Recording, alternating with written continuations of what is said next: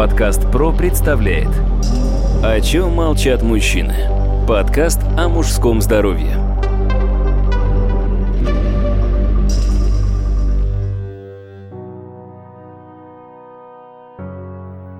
Здравствуйте, дорогие друзья, у микрофона Сергей Чеботков, и мы продолжаем наш откровенный и квалифицированный разговор о проблемах мужского здоровья. Мой собеседник, доктор медицинских наук, руководитель Центра урологии и андрологии, профессор кафедры урологии и андрологии Медико-биологического университета инноваций и непрерывного образования, врач-уролог Павел Сергеевич Козласов. Павел Сергеевич, здравствуйте. Здравствуйте, Сергей. В нашем прошлом подкасте мы поговорили о том, как можно вылечить импотенцию нарушение эректильной функции, не прибегая к хирургическому вмешательству. И остановились на том, что, к сожалению, в некоторых случаях все-таки без помощи хирурга не обойтись. Давайте сегодня поговорим об этом более подробно. Но сначала я бы попросил вас, Павел Сергеевич, дать небольшой исторический экскурс. Как вообще боролись с нарушением эрекции наши предки? Ведь проблема-то существовала, я думаю, с тех пор, как возникла человеческая культура. Даже раньше. Абсолютно верно. Первое упоминание о лечении нарушений Рекса относится к Древнему Египту, племенам Африки. Раньше люди использовали для этого так называемые наружные эректоры, то есть, по сути, это некая палочка, которая привязывалась к половому члену, и тем самым удавалось осуществить пенетрацию. В последующем, с развитием науки, сначала появились препараты, которые улучшали эрекцию, пробовали использовать и мед, пробовали использовать обертывание травами, пробовали все, что угодно, все, что есть в природе. В последующем это привело к тому, что появилось фалопротезирование. Фалопротезирование появилось, к слову говоря, на территории России. Благодаря профессору Николаю Алексеевичу Богоразу он сделал первую в мире операцию по пересадке реберного хряща в половой член для того, чтобы сексуально реабилитировать пациента. Далее наука не стояла на месте, появились синтетические импланты, потом появились гидравлические импланты, но об этом мы поговорим чуть более подробно позже. Но следующий виток был это появление ингибиторов фосфодистеразы пятого типа, которые в корень изменили подход к лечению эректильной дисфункции. Об этом, о медикаментозной терапии мы с вами говорили в прошлом подкасте. Вы знаете, я слышал, что сейчас очень популярен, вот именно когда мы говорим о протезировании э, в данной сфере, очень популярен такой метод, как фаллоэндопротезирование. Можно несколько слов вообще о том, что это такое? Фалоэндопротезирование, здесь опять же, говоря о психологических компонентах, мы стараемся прибегать все-таки к термину имплантация, а не фалопротезирование, потому что протез сам по себе у мужчины вызывает ассоциацию, что это как некий протез руки, ноги, то есть это некое вот такое бесчувственное что-то, нечто. А на самом же деле фалоимплант – это устройство, которое имеет либо гидравлическую основу, либо оно имеет из специального сплава стержень, покрытый силиконом, который имплантируется внутрь полового члена и позволяет мужчине вести половую жизнь, при этом и оргазмические ощущения, и семяизвержения у него сохраняются. То есть мы заменяем только гемодинамику вместо того, что член наполняется кровью, либо в нем находятся импланты из силикона, либо в нем находится гидравлический имплант, который посредством перекачивания стерильного физиологического раствора приводит к развитию эрекции. Фактически, если мы будем говорить о самых современных имплантах и гидравлических, то никогда никто не узнает о том, что стоит у человека имплант, я говорю, внешне. Безусловно, половой партнер, конечно, при осязании, при оральном сексе сразу поймет, что там есть имплант. Но если мы говорим, к примеру, о походе в баню или походе на пляж, никто даже не догадается, что у мужчины там стоит имплант. При этом в любой момент, как только мужчина захочет осуществить половой акт, путем нажатия на помпу он вызовет эрекцию и осуществит половой акт. При этом после семяизвержения эрекция не пропадет. Он может продолжить свой половой акт до того момента, пока либо партнер не получит удовлетворение, либо пока он не получит еще раз удовлетворение. Таким образом, при использовании импланта, по сути, человек может единовременно за раз э, без остановки осуществить несколько половых актов. А не вредно ли это для здоровья, там, для сердечно-сосудистой системы такие нагрузки? Особенно если человек в возрасте.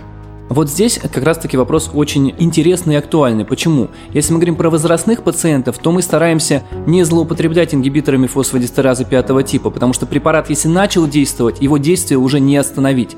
А если мы человеку поставили фалопротез или фалоимплант, то здесь мы сравниваем как ходьбу по лестнице. Если у человека, к примеру, есть сердечно-сосудистые заболевания, он поднимается по лестнице, устал, он в пролете отдохнул и поднимается дальше. То же самое получается и с сексом. Если у человека стоит имплант, он может заниматься сексом, в какой-то момент уставший он может передохнуть, потом продолжить свой половой акт, опять передохнуть. То есть таким образом эрекция не пропадает, у него нет психологической боязни того, что он остановится, темп движения замедлит и так далее, и это приведет к тому, что у него пропадет эрекция, он может в любой момент притормозить, ускориться и осуществлять половой акт именно в том ключе, как ему этого хочется.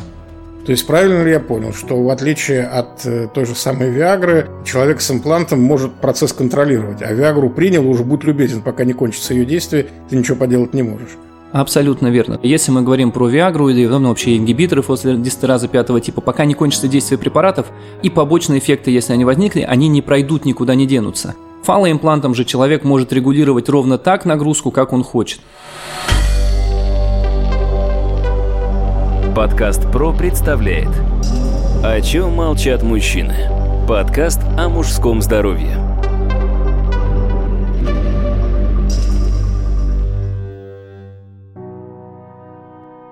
Ну, Павел Сергеевич, насколько я понимаю, вот эта конструкция, она, наверное, достаточно дорогостоящая. А какие вообще еще виды существуют протезов? Могут ли люди более бюджетные какие-то варианты себе позволить?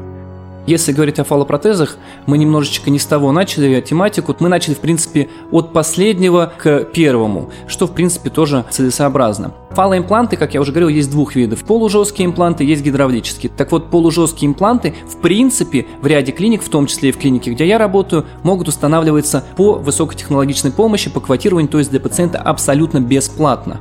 Если же мы говорим про гидравлические импланты, то, безусловно, они более удобные. Это и внешний вид, это и объем полового члена, и все вместе. То есть, в принципе, как я говорю обычно пациентам, если мы возьмем некую машину, к примеру, Ладу, мы из точки А доедем в точку Б. Если мы возьмем Мерседес, мы из точки А доедем в точку Б, но более комфортно. Таким образом, получается, что в принципе категория имплантов, она и по цене отличается, есть импланты, которые можно поставить бесплатно, но это последняя ветвь лечения, которая у нас существует. К импланту мы можем прийти всегда. Сначала мы начинаем с минимальной инвазивной терапии, сначала мы начинаем с микрохирургических методик, если они могут быть применены. Человек, перенесший операцию по имплантации члена, какие он должен соблюдать ограничения в повседневном образе жизни, чтобы операция действительно принесла ему пользу?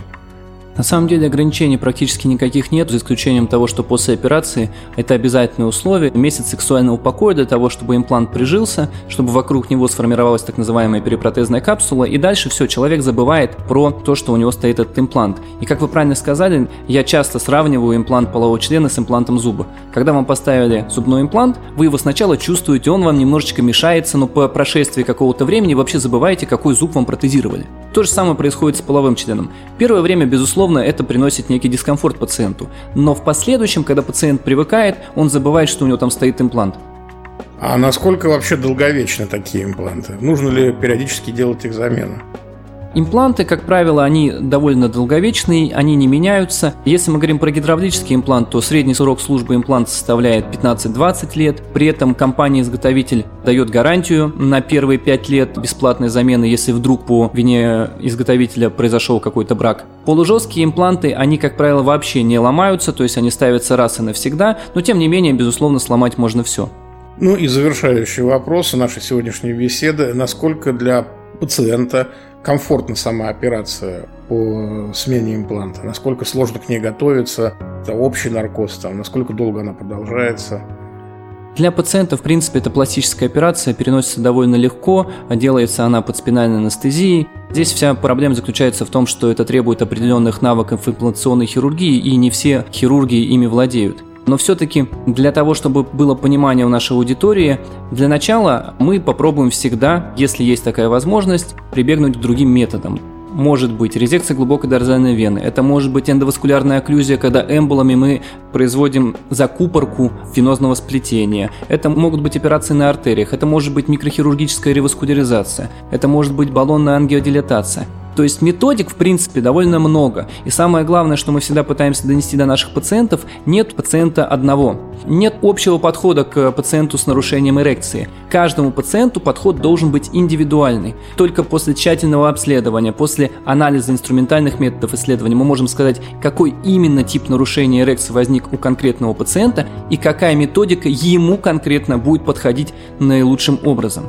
Поэтому Фалоимплант, безусловно, подходит всем, но это конечная ветвь, в которую мы прибегаем в случае неэффективности либо других методов, либо невозможности их применения. В частности, как у пациентов после перенесенной операции по поводу рака предстательной железы. В этом случае у нас остается только фалопротезирование, но даже в этом случае мы можем восстановить сексуальную жизнь пациента. Павел Сергеевич, большое вам спасибо за беседу. Дорогие друзья, я хочу напомнить, что сегодня в гостях у нас был доктор медицинских наук, профессор, врач-уролог Павел Сергеевич Козласов. У микрофона был Сергей Чеботков. Всего вам хорошего. До свидания. Спасибо большое, Сергей. До свидания. Студия «Подкаст Про». Производство профессиональных подкастов.